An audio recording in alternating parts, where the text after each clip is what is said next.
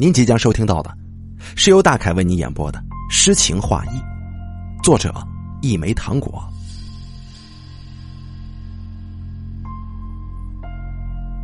这个城市的夜景很漂亮，华灯犹如繁星点点。街头，男人、女人提着大包小包，互相擦肩而过。熙熙攘攘的街头，有人叫卖刚出炉的酸辣粉。那些名牌折扣店里，女人们发狂的进去挑选去年卖剩的款式，犹如垃圾佬看见垃圾，热闹非凡。有人说这是小香港，其实香港是什么样子，没几个人真正的去体会过。已是秋天，女人们仍然用高跟鞋踩住夏天的尾巴。拴在短裙上，一路香水的味道，从解放碑一直蔓延到红岩洞。李豆豆穿过拥挤的商业步行街，又闪到超市买了一大篮子青菜跟饮料，挑了只活鸭，放在塑料袋里。鸭子伸出脑袋张望，它跟我们一样，不知道哪天死，所以活着的时候。很茫然，李豆豆艰难的往前走着。周六不用上课，导师那边也没什么好忙的，可以回房子里休息。上午宅着，下午逛街，不小心逛到了晚上。一个棒棒军的肩膀上扛着根棍子，他讨好的说：“美女，要棒棒不？”两块钱，四个服装袋里有一套西装，是给王清林的生日礼物，还有那些生活用品。两只手提的是生疼，手指勒出一道又一道的印子。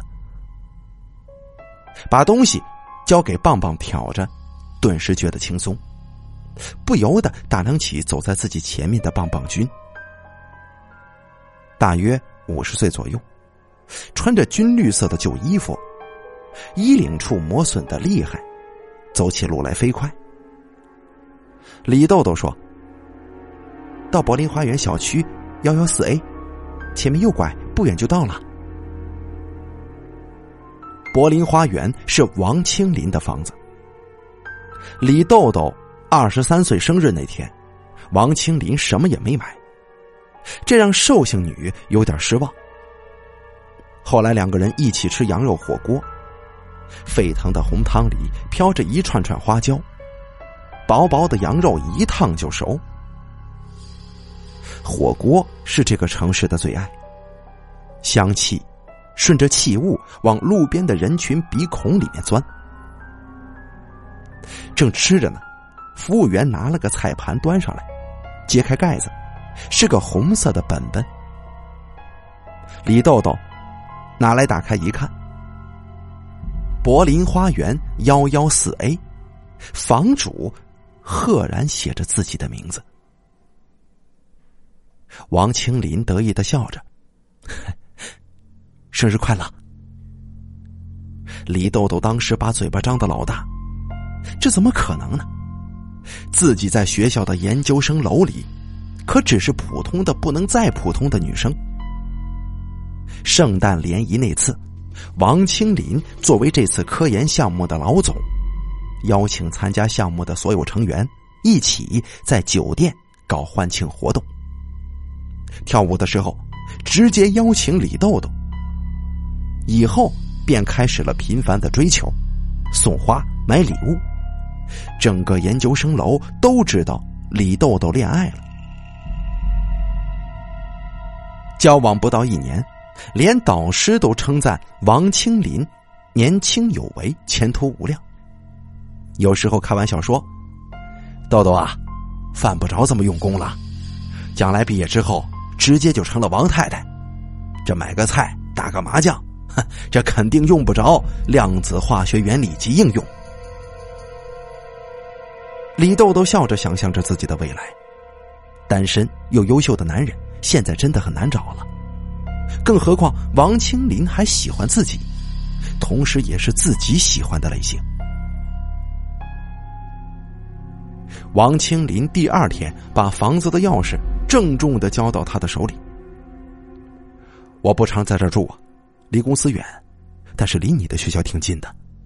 你有空啊，可以到这里住，也可以叫同学一起过来玩。不过，最好是女同学啊。同学倒是没来过，怕他们风言风语的乱传。没过几天，在北京的父母来这边度假，酒店爆满。王清林提前叫钟点工打扫了房子。又买了全套的被褥、床单铺好，将准岳父岳母接到柏林花园，狠狠的住了一个星期。李豆豆的母亲临走之前，叫女儿到了房间。父亲在跟王清林聊一些总统竞选呢、股票升跌呀、英超足球之类的话题。客厅的角落放着很多切开的菠萝，用来净化空气。我要回北京了，真是不放心你呀。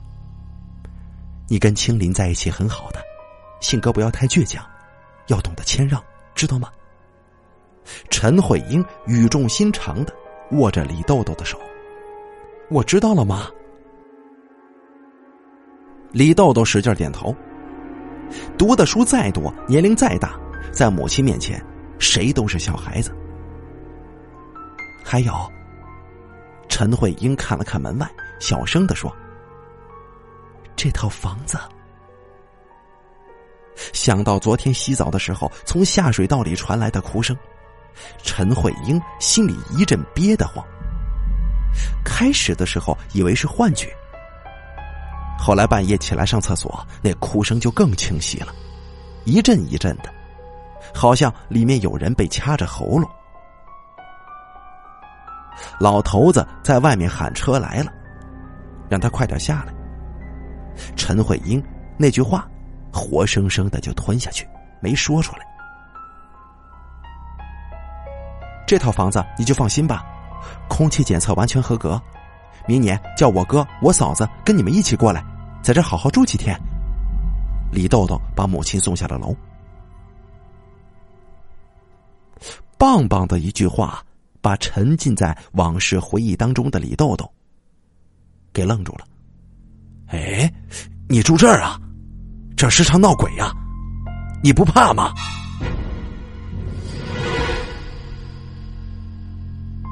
柏林花园只有一百套房子，每单元六楼，每楼一户。平时的人很少，大部分都是度假用的。周围有一片没开发的荒地，人工湖的死水安上了喷泉。每到周末小区人多的时候，那些喷泉就虚情假意的泛出涟漪，显得热闹。喷泉周围那些品种并不高尚的玫瑰，比不过周围的野草茂盛。一到秋天，野猫就会在那里喵喵的惨叫。李豆豆看了一眼四周，深呼吸一口：“你胡说呀，这世上哪里有鬼啊？我在这儿住了半年了，怎么没听物业说过呢？”棒棒咧开嘴笑了，一口被熏黑的牙：“，美女，他们肯定不会跟你说的。说了，谁还来买房子呀？没人买房子，谁交物业费呀？他们吃什么呀？”豆豆拿了五块钱塞在他手里，我不用你送了，你赶紧走吧。不信呐，你晚上留意外面的动静，我多拿了你的钱是要负责的。棒棒的手突然抓住李豆豆的胳膊，你要活命，就小心住在里面的男人。门口的保安赶紧走过来，对着那个老头就是一脚。你个疯子，又来了！滚滚滚！看着那棒棒连滚带爬的背影，李豆豆好奇的问：“他是疯子吗？”“是啊，以前是个算命的，还算的挺准，后来不知为啥突然疯了，有时候干点挑活赚钱。哎，我说李小姐，他没跟你说什么吧？啊，没有，他什么都没说。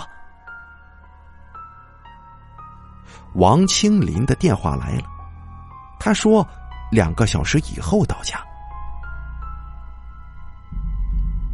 厨房里，李豆豆在烧开水，旁边是食谱。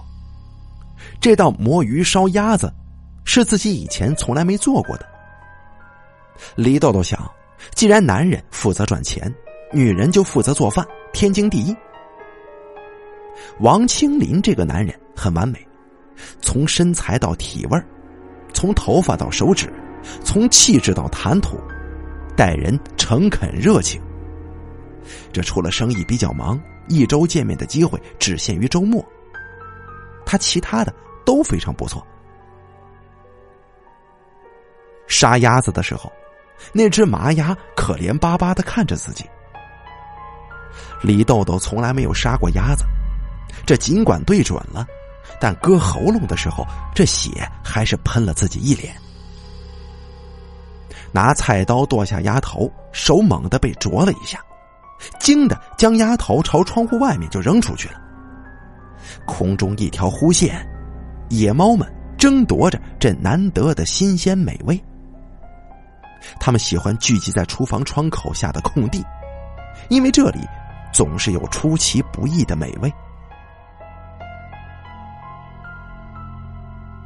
挖内脏的时候，李豆豆觉得自己的手很腥。那颗心脏。还在手心有力的跳动，而那条生命已经的确结束了。家里有拔毛器，短毛的鸭子放进去，出来的时候就变得光溜溜的了。做好的菜端上桌，王清林的车子刚好就回来了。晶莹剔透的魔芋吸收着鸭肉的味道，变得鲜嫩。藏匿在鸭肚子里的香料散发出的气息，让人忍不住想扑上去大快朵颐。这是王清林最喜欢的一道菜，还有一个是荠菜，只是清淡随意的摆放着。白色的古瓷碟里，像盛开着许多的翠绿睡莲一样。榴莲酥是在超市买的。脆灼焦黄面粉，裹着柔软香糯的榴莲，这一口咬下去，这心都要化在这浓香的口感当中了。王清林迷恋的看着他，肚子已经撑得滚圆。这样下去啊，不要等到你毕业，我就得跟你结婚了。李豆豆摇摇头说：“我老爸还是希望我把书读完。”不然以后我的孩子要起名的话，起什么名字呀？干脆叫毕业证吧。啊？为什么？王清林的嘴角有一粒白米饭。我老爸肯定会说，大学读了四年，就带了他回来，他就叫毕业证呗。然后两个人狂笑。王清林揉着李豆豆的长发。李豆豆吃掉他嘴角的饭粒。当完美的男人遇见完美的女人，这结局不一定就是完美的。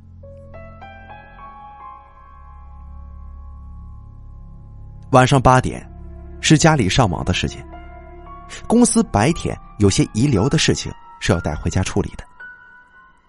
李豆豆也有电脑，他喜欢一边看电视一边上网一边打盹。他特别喜欢键盘敲打的声音，就像是在弹钢琴。醒来的时候，自己在沙发上竟然睡着了，身上披着衣服，到房间一看，王清林发出均匀的呼吸声。卧室洗手间很久没用了，总觉得味道很大，懒得去客厅洗手间了，迷迷糊糊的。脱下的牛仔裤挂在门口的挂钩上，这手机突然掉下来了，摔在地上。这已经是第 N 次了。李豆豆骂自己猪头的一瞬间，这电话弹了弹，掉进了厕所的坑里。哎呀，这！李豆豆跺着脚。上个月在出租车上丢了一部手机，这回又掉厕所坑里了。他脑子里闪出一个念头，那就是掏。趴在地上，手顺着蹲厕的口子往下摸，这半个胳膊都被吞下去了，指尖感觉到一阵湿漉漉的。很幸运的是，手机还在。李豆豆猛地一提起芭蕾熊的手机挂饰，一团鸭子内脏被芭蕾熊连带着吊了上来。这肠子是滑腻的，还有那些腥臭的肝脏，因为用力过猛，挂饰上来了，这手机还留在里面呢，白欢喜一场了。李豆豆急得出汗，换一只手伸了进去。他的手触摸到了另外一只手，五指交叉，感觉是黏糊的，像是将人往深渊里拖，是有力的，是坚定的。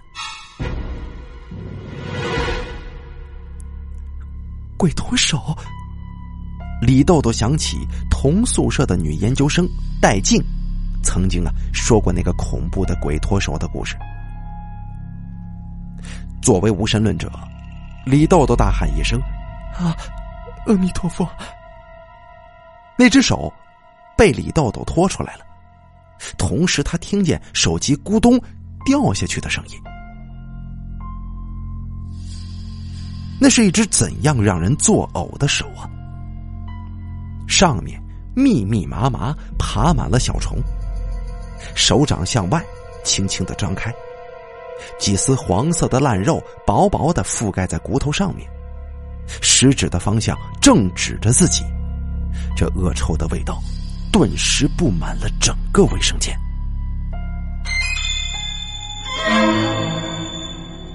李豆豆尖叫着，声音不大，他坐在地上拿毛巾强迫自己堵住嘴。万一这只手是王清林砍下来丢到厕所里的？他就是杀人犯。如果这一喊暴露了目标，自己今夜肯定是必死无疑。可是这只手该怎么办呢？李豆豆颤抖的站起来，尽量让自己冷静下来，把莲蓬花洒打开，开到最大，开到最热，对着厕所的烂手一顿狂冲。这烂手在水柱的冲洗之下微微的摇晃着，终于，虫子跟烂肉被冲走了，这下子看得更清楚了。他的中指骨上有一枚戒指，白金花朵形的，在灯光之下掩盖不住诱人的光芒。李豆豆喜欢看恐怖小说。但今天晚上小说里的情节在自己身上发生了，这可真是一件让人崩溃的事情。门口出现了一道身影，还有急促的敲门声：“豆豆，豆豆，快开门呐！我要上洗手间。”王清林的声音在门外响起。李豆豆用力捏了捏自己的脸。这是他保持镇定的办法。你等一下，我拉肚子，很臭的，你不要进来。外面安静了，毛巾包着那只神秘的手放在衣柜的角落。李豆豆说：“今天要自己睡，今天身体不方便跟男人睡。”王清林在他的额头上轻轻一吻：“你怎么这么冷呢？”早点休息吧，明天要上课对吗？王清林转身把空调的温度调高，关灯关门，屋内一片漆黑。在衣柜里的那只手，仿佛在伸手求救。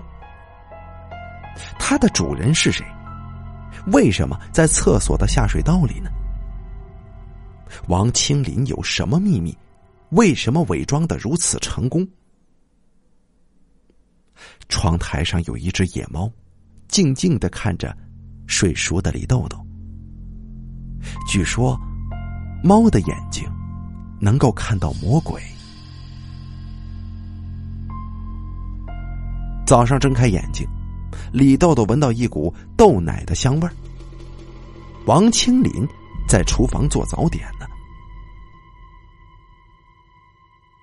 吐司片夹着荷包蛋，脆皮肠整整齐齐的摆着。一周年的纪念礼物。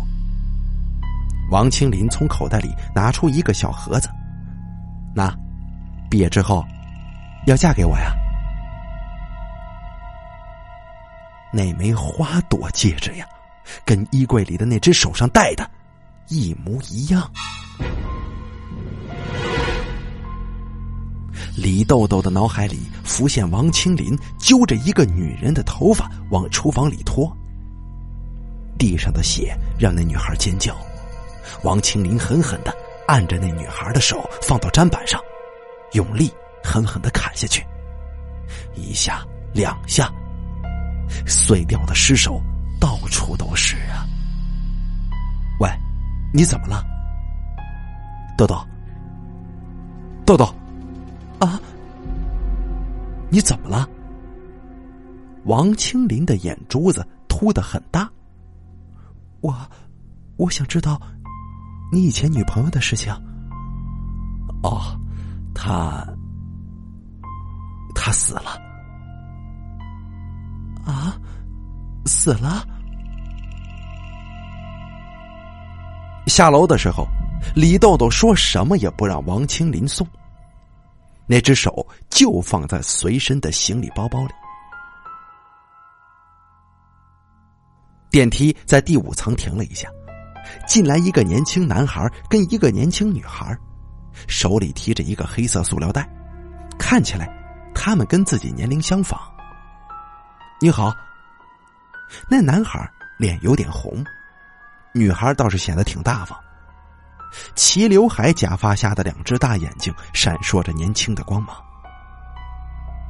哦，你好，你们也是住在这个单元的吗？李豆豆礼貌的点点头。我叫张经纶，就住在幺幺三 A。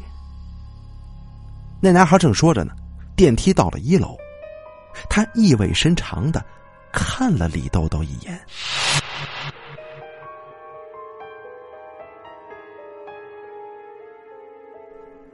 院子里，一群野猫看见张经纶跟那个女孩，马上就围过来，喵喵的叫着。他蹲下身子，向四周张望着。女孩依靠在他的身边，从后面抱着他，也从口袋里拿出那些煮熟的内脏，丢在地上。在李豆豆的眼睛里，那些内脏就像是人的，心肝肺都是齐全的。女孩回头对李豆豆笑了笑：“这些猫很喜欢我们的。”到了学校。戴静师已经在等着了。发生了这样的事情，李豆豆第一个念头就是找戴静师商量商量。昨天晚上，他偷偷发了信息给他，他是李豆豆在学校最好的朋友。李豆豆小心翼翼的打开了包，白色的手骨从毛巾里露出一根手指。戴静诗的眼睛从手指缝里窥视着，哎呀，这这么可怕呀！怎么办呢？静诗，你跟我说怎么办呢？还能怎么办？要不报警吧？戴静诗觉得报警是最好的方法。你疯了！万一警察怀疑是我做的怎么办呢？手上全是我的指纹。你别忘了，我毕业之后马上就要结婚的。万一杀人犯不是王清林，这么一搞，我肯定就跟他没戏了。那你是怎么想的？戴景师小心翼翼的把那只手包好。你确定这戒指是一模一样的吗？我确定。那咱们自己查吧，别忘了我男朋友是干什么的。戴警师得意的打通了法学院在公安局实习的男友电话。彭浩赶来的时候，把这两个看似成熟实则弱智的女人狠狠的训了一顿，然后摇了摇头：“哎呀，我真服了你们两个女的了。”彭浩带着两个女人到警察局立案。封闭的空间里，李豆豆哭着说：“发现手的过程。”立即查找本市的失踪人口。那只手，是一个叫做王丹的女孩的。王丹，二十五岁，平面模特，一年前失踪，曾与王清林在柏林花园的房子离家出走。他曾经留下一封信，大意是王清林跟他缘分已尽，他决定离开这个伤心的地方。一年以来。再也没有人见过他，连父母都不知道他去了哪里。他的断手掌竟然出现在了王清林家中的下水道里，最大的可能是离开之前写信之后，被王清林发现，扭打之中被杀。可是，这问题是身体的其他部分在哪儿呢？王清林在公司开会的时候，他没想到警察会出现。手铐铐上来，王清林说出的一句话，让大家觉得都很意外。不是我杀的，杀了人或者没杀人，大部分的人都要说不是我杀的。探望王清林的时候，李豆豆很内疚。这为什么手机要掉到马桶里呢？为什么自己偏偏就要去捞呢？不是我杀的，不是我杀的。王清林的胡子没剃，是我不好，但是我不可能杀人，我没有必要，我没有必要啊！彭浩仔细看着王清林的笔录，点燃一支烟，陷入了思索当中。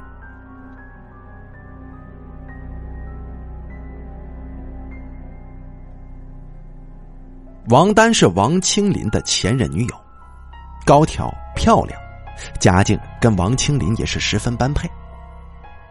两个人经常争吵，大部分的原因是王丹有轻微的歇斯底里妄想症，晚上不喜欢听敲打键盘的声音，不喜欢菜刀剁肉馅那种密集的砰砰声，他也不喜欢翻东西的时候抽屉塑料袋的那种声音。甚至这马桶盖放下来的声音，他也不喜欢。两个人为此产生了多次矛盾。因为是大学同学，虽然争吵，但也是勉强维系着关系。直到他突然留下一封信，然后失踪。我也很想知道他在哪儿。我没有停止过找他，但是我很忙，经常要出差。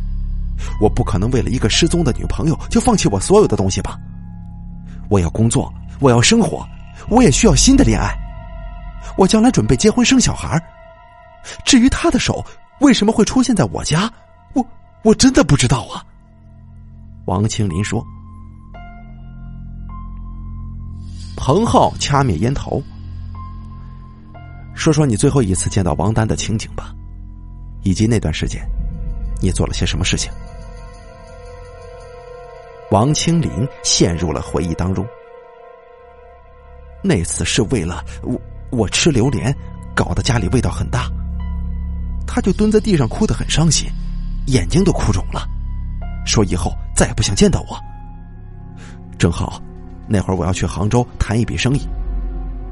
过了一个月之后，我在家只发现了这封信，笔迹是他的。那封信不是被你们公安局拿走了吗？以前公安局调查过他的失踪案，我差点啊被王丹的父母给打死呢。彭浩调出了那封王丹消失前的信。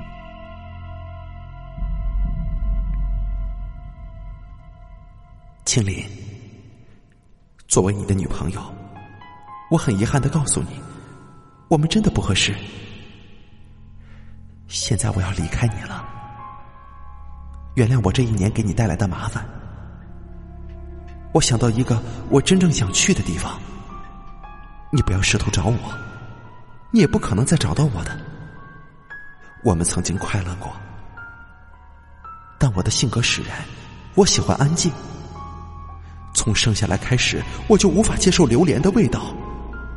我最讨厌吃魔芋烧鸭子，连你马桶放下来的时候弄出的那种声音，都可以让我抓狂。现在，你可以放轻松了，因为我的心里已经不再爱你。当我说出这句话的时候，当你假如真的有一天再见到我的时候，你会明白我的心的。最后，祝你找到你的幸福，跟你的新女朋友在一起。我，我能看看他的手吗？王清林哀求道：“让我看看吧，至少我会尽全力配合你们破案的。”彭浩满足了他的要求。当王清林看到那枯骨，无力的向外张开着，他的眼泪夺眶而出，喃喃自语：“都是我不好，我没能保护好你。”突然，他发疯似的抓住彭浩的大腿：“他是被人杀的，他是被人杀的！你们要赶紧找到凶手！我相信，他一定是被人杀的。”你怎么这么肯定呢？彭浩拿开了王清林的手。他曾经跟我说过的，只要他还爱我，我送给他的戒指，他就永远都不会摘下来的。彭浩的眉头紧皱起来。什么？你的意思是说，有人在旁边威胁他写的这封信吗？王丹手掌上的戒指，静静的诉说着一段曾经美好的爱情。不过，已经腐烂了，不复存在了。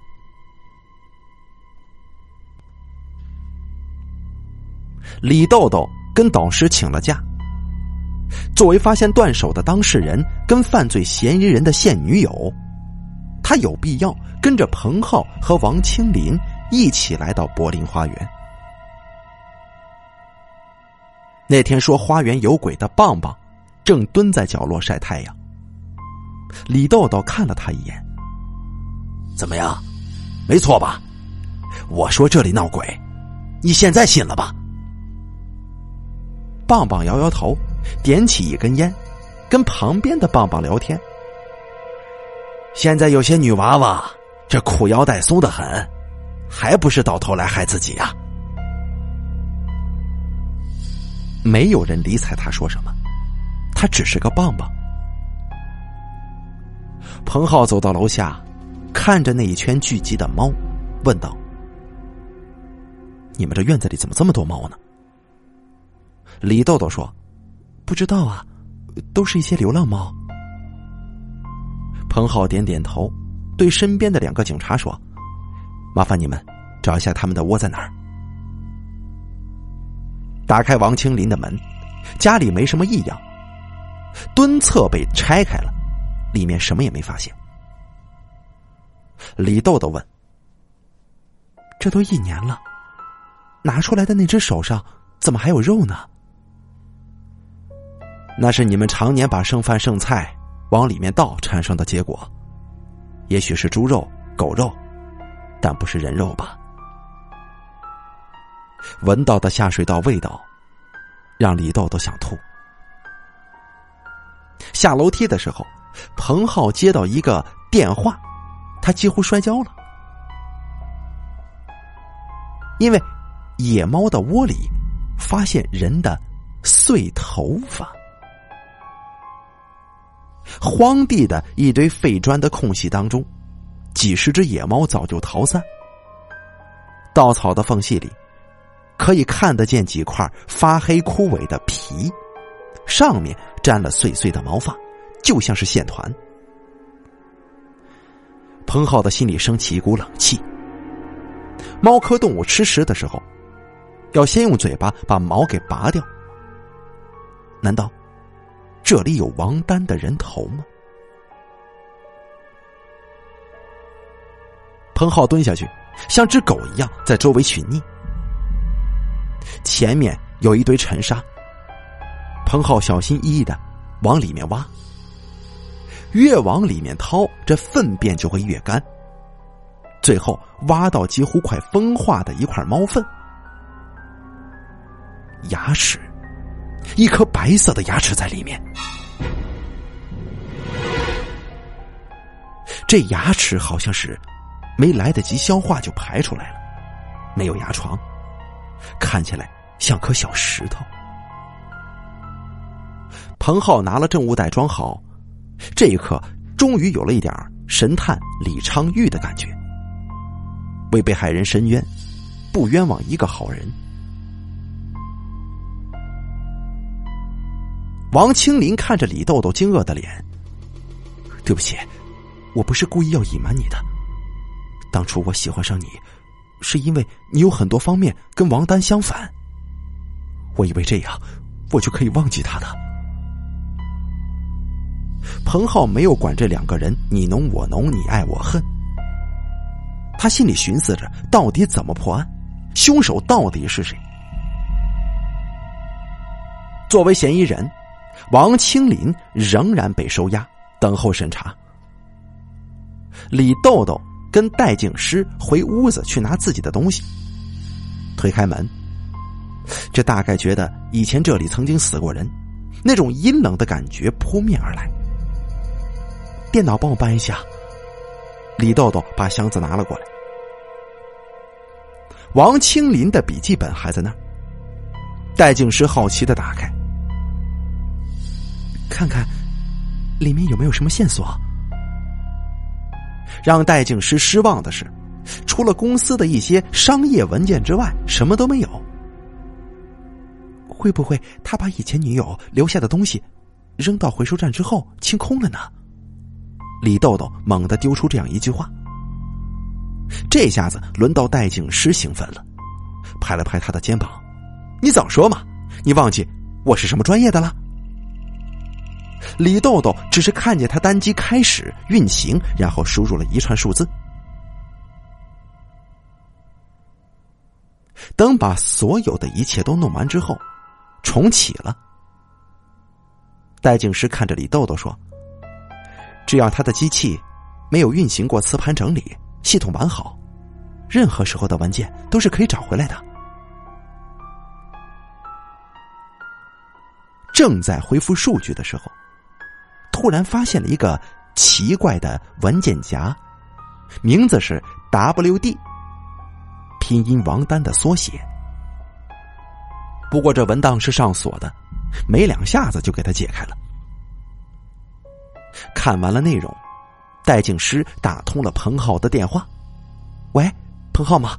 你快过来，有线索了。”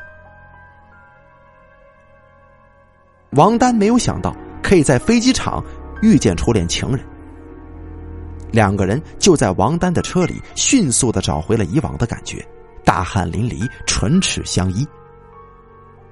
有时候相逢太早不懂事，相逢太晚又彼此后悔。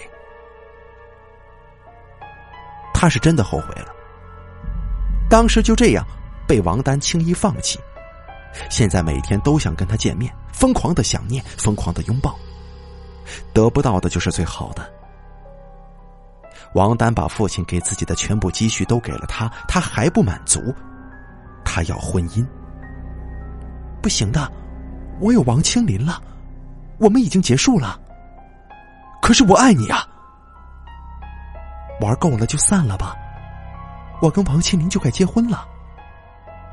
王丹从厨房里端着一杯茶走过来，他出差很快就要回来了，不如咱们就这样结束吧。该给你的，我已经全部都给你了。他从厨房里拿出刀，平时实习的时候拿的是手术刀，抛过死人，而这一次却是让自己又爱又恨之人。写信，快点写信！刀尖对着脖子，一刀切下去的话，可就会立即停止呼吸了。王丹听话的写了，一边哭一边写。然而，王丹还是被杀了。那种时候，人很难控制自己。大部分的人认为，学医的人很冷静。大凡冷静的人冲动，做出的事情会比冲动的人冲动起来要冲动的多呀。你不知道我是爱你的，你宁愿去爱别人。五年前你放弃了我。现在，你还是抛弃了我。我是个配不上你的男人。现在，我就让你知道我的厉害。他全身每个毛孔都散发着不可抑制的杀气，熟练的，坚决的。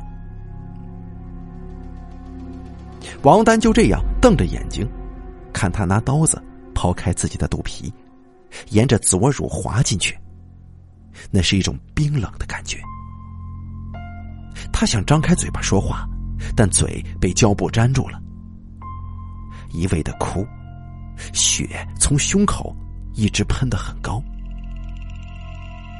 这看着自己死去是一种漫长的折磨。一切都很安静。王丹突然想起那些平时自己憎恨的声音，他吃饭时候的那种咂嘴的声音。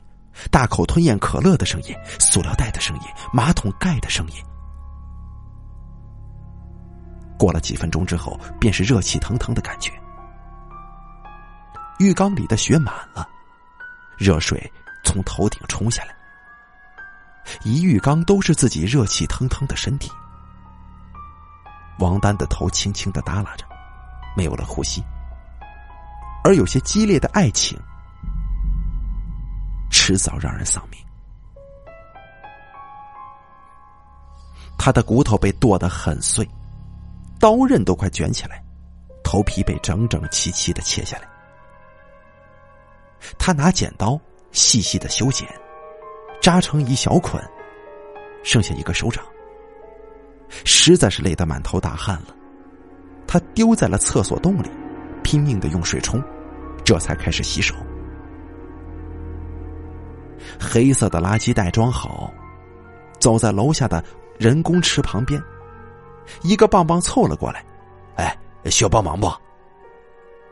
他一个耳光打过去，保安揪着那个棒棒的衣领，骂骂咧咧的：“妈的，以后再也不准你进入小区了。”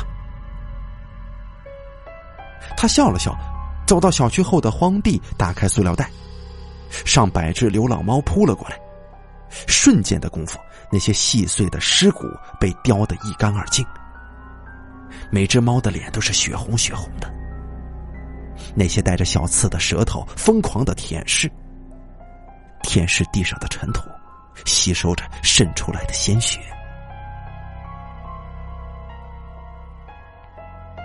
幺幺三 A 的业主原来是杀人犯，瘦保安嘟囔着。对胖保安说，手里还拿着一张报纸呢。一个棒棒凑过去看那则新闻，又自言自语的说：“我说的谁会听啊？想听的，我也不想说。”张经纶的新女友，没想到自己戴的这顶假发，是自己英俊多金的男友用死人头发加工的。他更没想到，他们现在所住的房子是那个死去的女孩付钱买的。当初张经纶选择买幺幺三 A，是为了更方便彼此见面。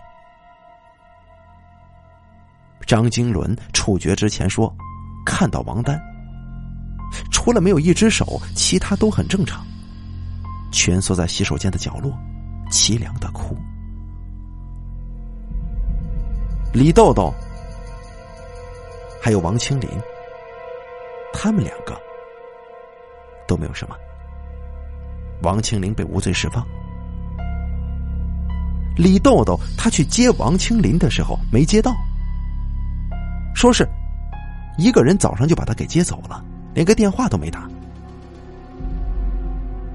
柏林花园幺幺四 A，里面所有的东西都清空了，除了自己的衣服扔一地，这房子就只剩下空荡荡的一片凄凉。李豆豆跌跌撞撞的下楼，上了出租车。十分钟之后，房管所的人冷冷的把房产证从窗口就扔出来了，是假的。李豆豆在想，王清林为什么要骗自己？自己有什么东西值得他骗呢？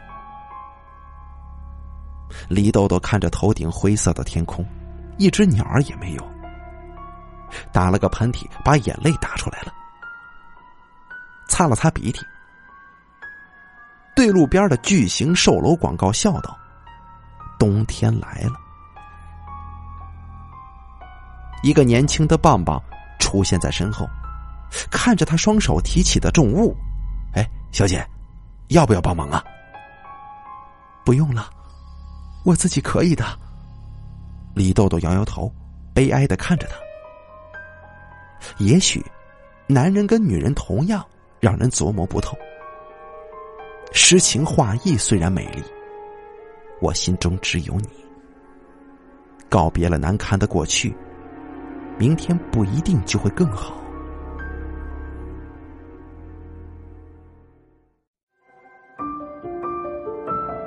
本期故事演播完毕。想要了解大凯更多的精彩内容，敬请关注微信公众账号“大凯说”。感谢您的收听。